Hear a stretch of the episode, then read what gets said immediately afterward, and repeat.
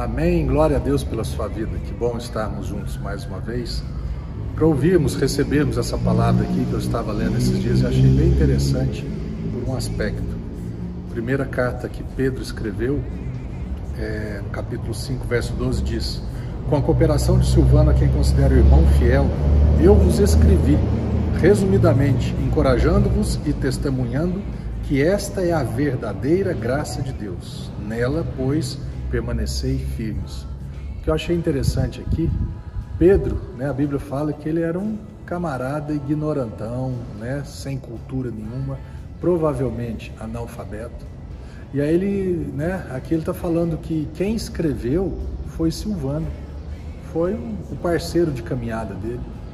E o que, que eu achei interessante? Silvano ele escreveu, né, ele foi inspirado por Deus para escrever? Não, ele foi o escriba, ele foi o, o datilógrafo, ele foi o digitador, ele foi o cara que talvez hoje repassaria mensagens pela internet, WhatsApp, né? compartilharia vídeos da palavra de Deus, cultos, ensinos de Deus, para que outras vidas fossem alcançadas.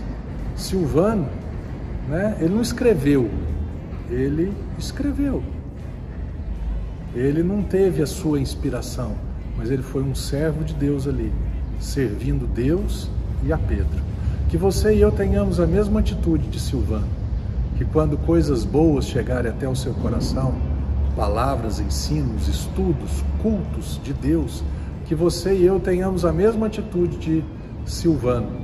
Né? Não, foi, não foi originado por mim, mas eu, eu tenho essa graça, eu tenho essa oportunidade de compartilhar gratuitamente, de divulgar vida, é, é, a salvação de Deus que traz vida. Essa graça permaneça nela.